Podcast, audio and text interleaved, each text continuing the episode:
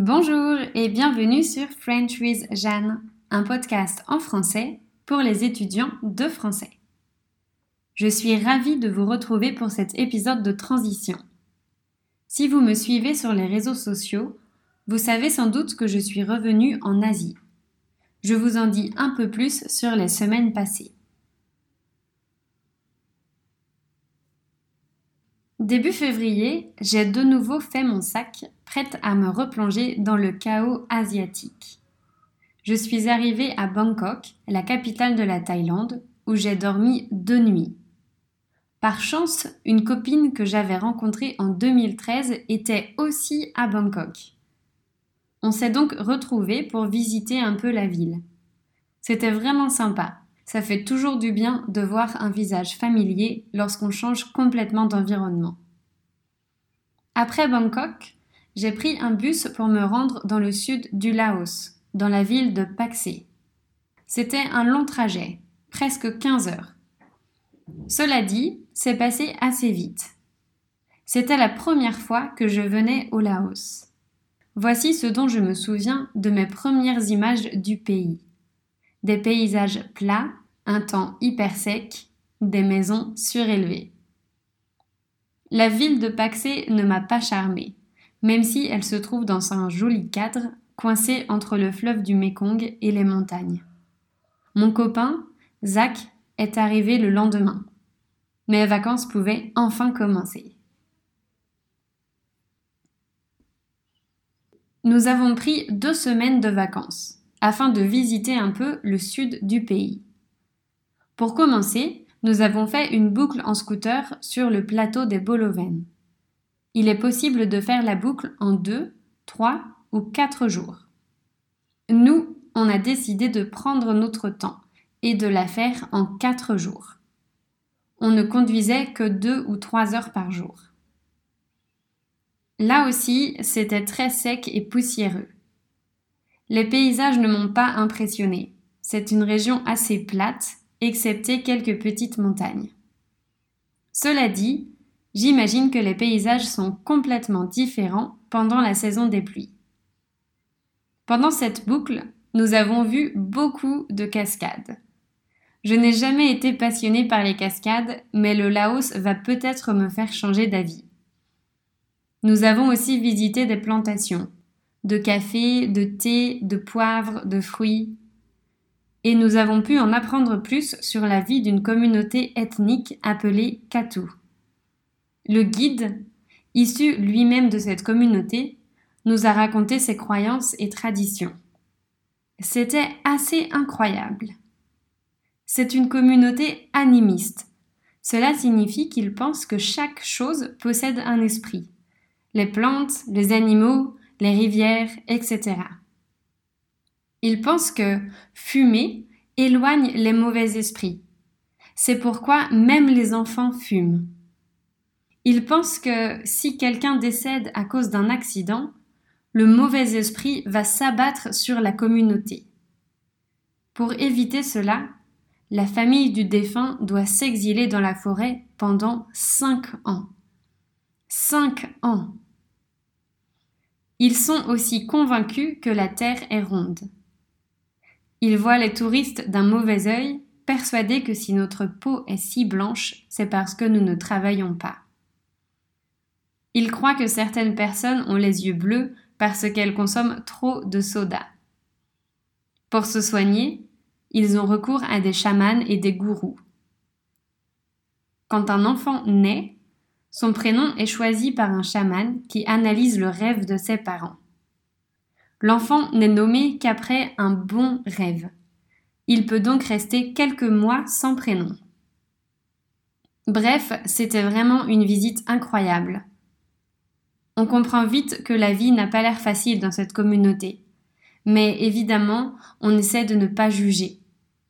Ma vie à moi est tellement différente de la leur qu'il n'est même pas possible de comparer. Après cette boucle à scooter, nous avons pris un bus pour aller encore plus au sud du Laos, tout près de la frontière avec le Cambodge. Là-bas, il y a des îles sur le Mekong. C'est très tranquille. On a profité de ce cadre pour se reposer. On a lu, on a fait un tour de vélo, on a bu des bières avec d'autres voyageurs et on a fait une journée de kayak. C'était très sympa.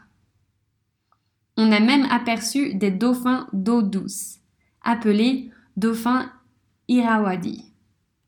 C'était un moment magique.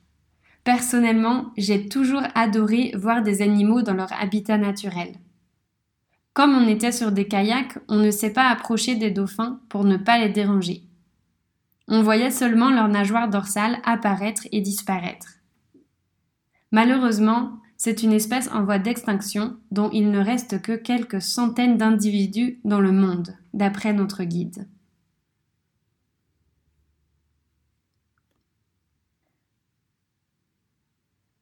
À la fin de nos vacances, on a pris l'avion pour aller à Luang Prabang, une des plus grosses villes du pays, située au nord. On s'y est tout de suite bien senti. La ville est entourée de montagnes. Il y a le Mekong d'un côté et une rivière de l'autre. Il y a beaucoup de temples, dont le principal est situé sur une colline au milieu de la ville. L'atmosphère est paisible, le climat est agréable. Une partie de la ville est classée au patrimoine de l'UNESCO, grâce à la fusion entre l'architecture traditionnelle et celle utilisée par les colonisateurs. Le Laos étant une ancienne colonie française, il n'est pas rare de voir des inscriptions en français. Les noms des bâtiments publics sont généralement écrits en lao et en français. De plus, il est extrêmement facile de trouver du pain et des viennoiseries françaises comme des pains au chocolat et des croissants. Je ne sais pas si c'est une conséquence de la colonisation ou si c'est simplement car il y a énormément de touristes français. Il y a beaucoup de petits cafés et restaurants sympas aussi. J'ai repris le travail lundi dernier, le 17 février. Comme toujours, après les vacances, j'ai privilégié une reprise en douceur. J'ai donné une dizaine de cours et j'ai travaillé un peu sur mon compte Instagram. J'ai aussi acheté une formation en ligne pour me transformer en vrai entrepreneur. Cette semaine, j'ai complètement changé mes habitudes en me levant tôt chaque matin. J'ai participé à un cours de yoga trois matins, de 7h30 à 8h30. Le cours se passe dehors, sur une plateforme face à la rivière. C'est un cadre parfait pour bien commencer la journée. Un autre jour, mon copain et moi nous sommes levés à 5 heures pour aller observer l'aumône des moines. Chaque matin, les moines défilent dans les rues de la ville, en toge orange, portant chacun un sac en bandoulière. Les habitants sont agenouillés sur le trottoir, avec du riz qu'ils ont fait cuire le matin même. Il dépose une portion de riz dans le sac de chaque moine. Le rituel se passe dans le silence. Quelques Laotiens ont bien saisi l'opportunité financière et vendent du riz aux touristes, afin qu'ils en donnent aux moines. Le prix est exorbitant, et il me semble que le but du rituel est de donner quelque chose qu'on a préparé soi-même. Alors, je n'en ai pas acheté. Je me suis contentée d'observer. Voilà donc un court résumé de ces dernières semaines. Maintenant, je dois me remettre au travail et faire avancer mes projets. La semaine prochaine, on commencera une nouvelle série de podcasts. J'ai choisi d'aborder le thème des célébrations françaises. Dans l'ordre chronologique, je vous parlerai des célébrations françaises les plus importantes et des traditions associées à ces fêtes. J'espère que ce thème vous plaira et vous permettra d'en apprendre plus sur la culture française. À très bientôt et n'oubliez pas que vous pouvez accéder au texte gratuitement. Le texte comporte des liens sur les choses dont je parle. Vous trouverez le lien dans la description. Il est également accessible sur mon site web. Bonne semaine à vous